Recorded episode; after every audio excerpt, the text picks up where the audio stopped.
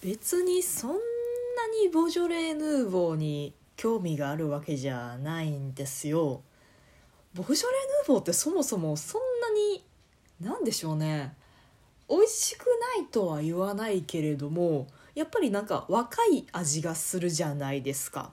でまあ私もそんなにこうフルボディの重ための赤ワインって好きじゃなくってどちらかといえばもうライトボディもライトボディな軽くて水みたいに飲めるなんかテーブルワインですみたいなもう軽い赤ワインが好きなんですけどと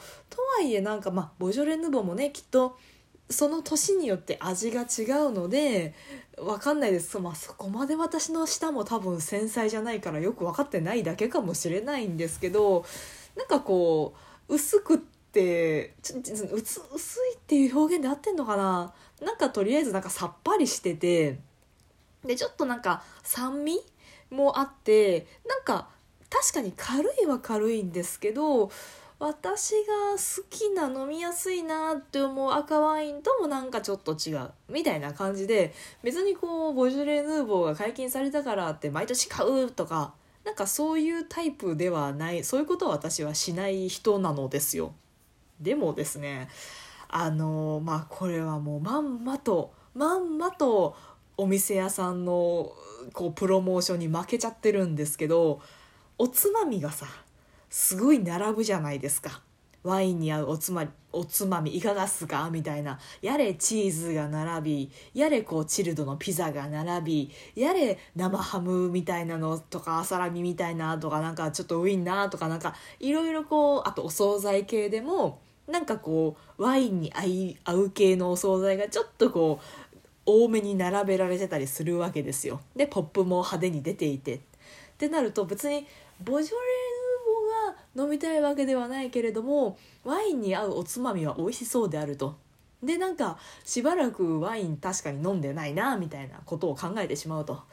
でたまにはワインも飲みたいよねみたいな考え方になって結局ボジョレ・ヌーボーじゃないけど赤ワイン買っちゃったんですよね。まああのいつも私が飲んでるすごい安い赤ワインがあってあのあれしあのよくこう料理酒用に売ってるなんか本当にボトル1本で198円とかああそこまで安いやつじゃないですけどそれでもちゃんと飲む用の料理用じゃない普通のワインなんだけどあのめちゃくちゃ安いっていうのがたまたま近くのスーパーでいつも売っててああじゃあ久しぶりにあれ買おうかなと思って買ったんですよね。であの一応コルクじゃなくてキャップなんですよ。だからこうコルクだとやっぱり封ができないから慌ててこう飲み切らなきゃみたいな感じでガブガブ飲んじゃったりするけど、まあ、キャップできるんだったら別にそんな慌てて1日とか2日で飲む必要はないわけですよ。で最近涼しいですしまあ冷蔵庫に入れなくても涼しい場所で直射日光の当たらない場所で常温保存しとけば別にまあ1週間くらいかな。それは起きすぎかな。まあまあ5日ぐらいかけて飲んだところでですよ。別にそんな悪くなっちゃったりとかもしないしお酒ってある程度酸素外気に触れた方がまろやかになる時もあるじゃないですか、まあ、ワインくるくるするとかもそういうことですよね。グラスに入れてくるくるしてこう空気に触れさせてちょっと酸化させて味をまろやかにさせる。だからそんなまあ要は慌ててガブガブ飲む必要はないんですけどやっぱこう飲みやすいお酒が好きっていうのは本当危なくってですねいや飲みやすいわっつってアルコール度数ワインだから9%とか10%とかですよね。あれのあのボトル1本 720ml をまあ前はねほんとむちゃくちゃ飲んでた時は1本飲み切って720飲み切ってさらに缶ビールも2本開けるみたいなほんとバカじゃないのみたいな飲み方してたんですけどまあまあね私ももうぼちぼち落ち着かんといかんと思って抑える気で今回は開けたんですよ赤ワインを。でもねやっぱりね2日でなくなっちゃいましたねいやこれはね勤労感謝の日が悪いと思うあの次の日休みだからいいやっていうのと休みで一日中ゴロゴロしてたからなんか肝臓が元気というかなんかお酒飲んじゃおうみたいな妙なハイテンションというか妙な自信というかお酒ぐらいしか楽しいことないっていうすさんだ心というかまあいろいろ重なりまして結局そんなに急いで飲まなくてもいいって分かってるくせに結局2日ですぐに 720ml の赤ワインなくなりでかつ別にワインだけじゃないですからね。発泡酒も合間に飲みみたいなことをしてしまってで見事に今日二日酔いっていう。いややっぱでもね同じ量の焼酎とかあと発泡酒とか飲んでも、まあ、同じ量っていうか同じアルコール摂取同じ程度のアルコールをグラムで摂取したとしてもなんかね赤ワインまあ、赤に限らずかなワイン飲むと若干こう悪酔い感があるっていうか酔い方がまずい感じがどうしてもするんですよね。なんか前に一回調べたんですけどその赤ワインのアルコールだか成分だかにこうを分解するというか対処する力が弱い人っていうのが一定割合でいるらしいんですよ。でなんかそれをのその赤ワインとかワインの一部の成分に対応する仕組みの弱い人の症状を見てるとやっぱこうあの気持ち悪いとか頭が痛いとかワインに限ってすぐ酔っ払っちゃうとか全部私当てはまるんですよね。だからね多分なんか体質的にワインは若干弱めなんだろうなと思います。猫だって吠えたい。この番組ではリアルではちょっと喋りづらいこと。だけど誰かに聞いてほしいこと。日々の雑多な所感をいかに言葉にできるか鋭意挑戦中です。少しの間お付き合いいただけますと幸いです。そう瓶持ってきたんですけどアルコール度数が11%か。ワインの11%ってどうだっけ？ちょっとなんかアルコール度数低めな気もするな。ほんでライトボディですね。いやだからそのだからといってまあどうだろう。まあ今日二日酔いだったんですけど二日酔いの感じうん気持ち悪いとか若干頭が痛いとかまだ眠たいとかな感じがだいたい夕方頃まで続くんですよ。結構長いでしょ？でなんか普通にあでも日本酒とかも結構残るしな。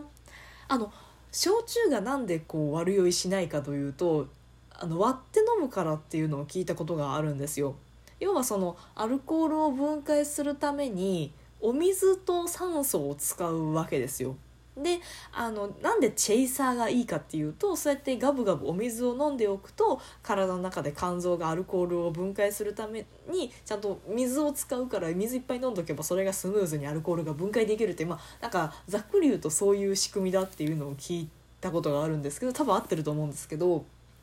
だから焼酎とかその水割りとかお湯割りだと結局水も一緒に摂取してることになるのででそれで割と私はというか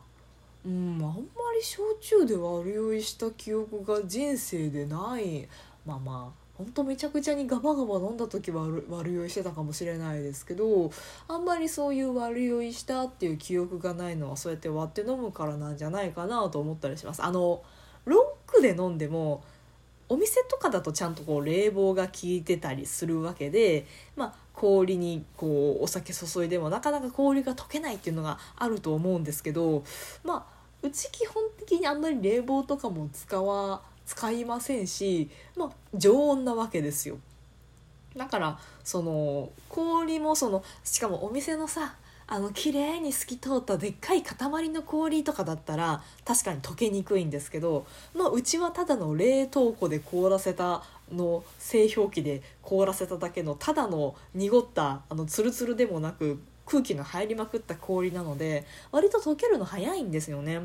だからあのロックで飲んだとしても結構氷が溶け出しているので最終的に水割りぐらいの の薄さになってるっていう貧乏かって感じですけど皆さんそんなもんでしょ？まあこだわる人はちゃんとねあの空気入らない製氷皿みたいなんでちゃんと綺麗な氷作ってお家でもうお酒飲む方もいるだ一部はいると思いますけどまあまあそこまでする人は少数派だと思いますしまあそんな感じでであの これも多分貧乏だからというかケチだからというか貧乏症だからわかんないですけどあのロックで飲んでもその最後じゃあ飲み終わってでなんかなんやかんやしてじゃあ最後コップを洗いますって流しに持っていく時にほぼもう氷が溶けきった水がコップの中に残ってるじゃないですか。あれをガッて飲んだら なんか水飲んだことになるから結局それで焼酎のロクまあ濃いと一般的には濃いと言われるロックであってもそれなりにこうチェイサー最終的に入れてる氷がチェイサー代わりになってなんかそんなに悪酔いしないってことなんじゃないかなと一つあの焼酎悪酔いしない理由はなんかそんなもんなんかなと思ってあの推測してるんですけどね。